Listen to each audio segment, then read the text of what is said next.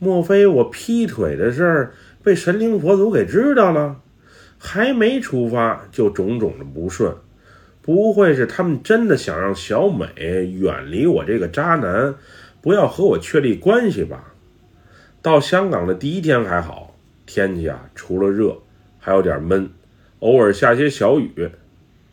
我俩在一起玩的还算是开心，不过当天晚上当地啊就下了瓢泼大雨。后来据说还是百年一遇的大雨。原本第二天一早，我们预约了去慈山寺的行程，不过连夜的大雨啊，导致第二天街道上满是积水，除了少量的家用车和计程车，其他的交通工具啊都在街道上看不见。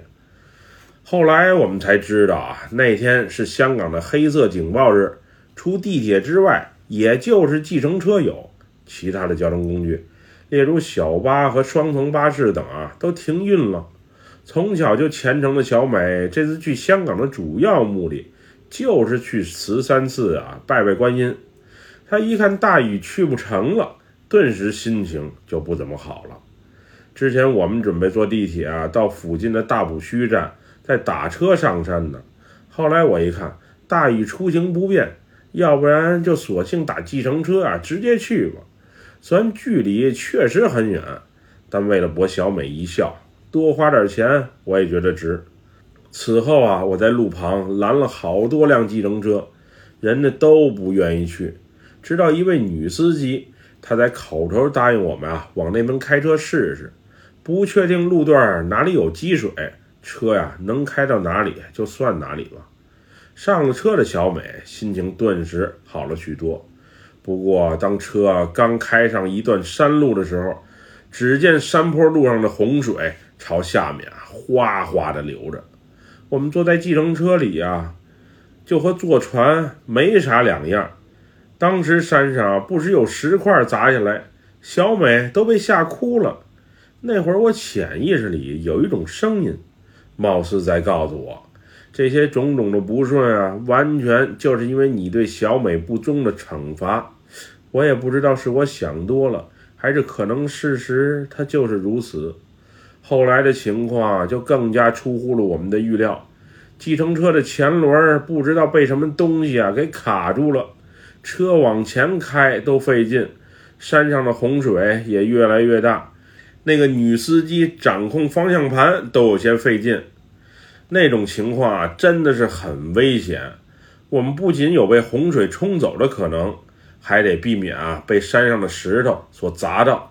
后来我是真的怕了，主要是怕小美啊出什么意外，于是攥住胸前的护身符，默默的许了个愿。呃，神灵佛祖啊，只要这次能成功化险为夷，老天爷您放心，小美我是肯定不会碰的，我保证，我用我人格来保证。说来也怪。我刚许完愿没多久，天上的降雨啊就逐渐减弱了，卡在车的左前轮的障碍物也神奇般的消失不见了，而转过一个大弯之后，道路上的积水也少了很多，一切仿佛又重新恢复了正常。许完愿之后啊，确实很快就见效了，所以我当时确认啊，肯定是自己的原因遭遇到了天谴。可能老天爷真的是在想方设法的保佑小美吧。后来那天的行程我们就放弃了。我除了撑伞的时候偶尔碰触一下小美的身体，其余时间我是真的不敢再有非分之想了。此后地铁还能坐，但是有的站已经被水给淹了，我们不得不提前下了车。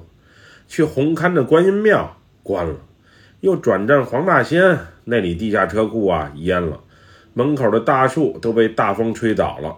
原本我计划和小美啊拜一下里面的月老，祈求一段美好的姻缘。谁曾想还没开始，一切就这么结束了。在行程中，我们还计划去海洋公园以及维多利亚湾旁啊坐摩天轮。不过那几天，也许是因为我和之前认识的那些一夜情女生啊。还偶尔发个短信闲聊一下的缘故，平时身体都不错的小美，因为淋了雨高烧不断，不仅吃不下去饭，精神状态更是糟糕。最终我们哪里也没去成。我呀全程陪着小美在酒店里养病。后来有一次在照顾她的过程中，我的手机放在了床头，虽然是静音了，但是弹出来的信息，那种暧昧的信息还是被他给发现了。此后，我所有的掩饰，所有的解释都成为了徒劳。他不再信任我，也不想再多看我一眼。之前我是不信邪的，年轻的时候啊，同时勾着四五个女生的情况也不少。不过，也许是因为小美这人啊，确实是太好了，平时寺庙去的多，又喜欢乐善布施，导致他啊，确实是受到了一种无形的保护。在我们确定关系前，出现种种情况，我觉得这一切的一切啊，它绝对不仅仅是一种巧合，而就是老天爷知道我这人啊配不上他，而在我俩之间制造的各种矛盾，最终迫使我啊远离他的人生。那之后，我俩回曼谷就默契般的分手了。现在事情已经过去了一个多月，她虽然是我最喜欢的女生，我也曾经想把她啊当成是结婚的理想对象，不过错过了，就是错过了。既然都是成年人了，就得为自己所犯下的错误而负责。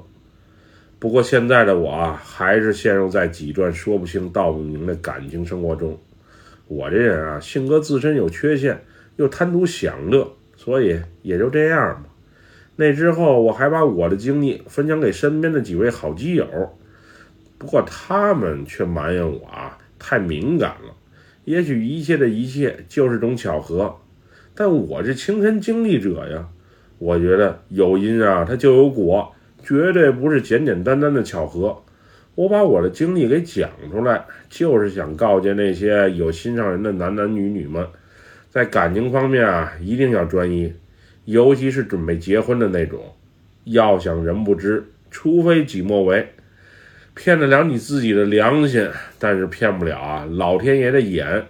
世间万物万事，它冥冥之中都有种莫名其妙的联系。要想有好的结果啊，你就要做好自己。做人办事对得起自己的良心，至于姻缘能不能成，那所牵扯的因素啊实在是太多了。但是如果啊你没有对感情的一份真诚、一份专一，你是肯定不会有好的结果的。我就是一个例子，一个活生生的例子，大家以我为戒就好，千万不要步我的后尘而丢了此生最爱哟。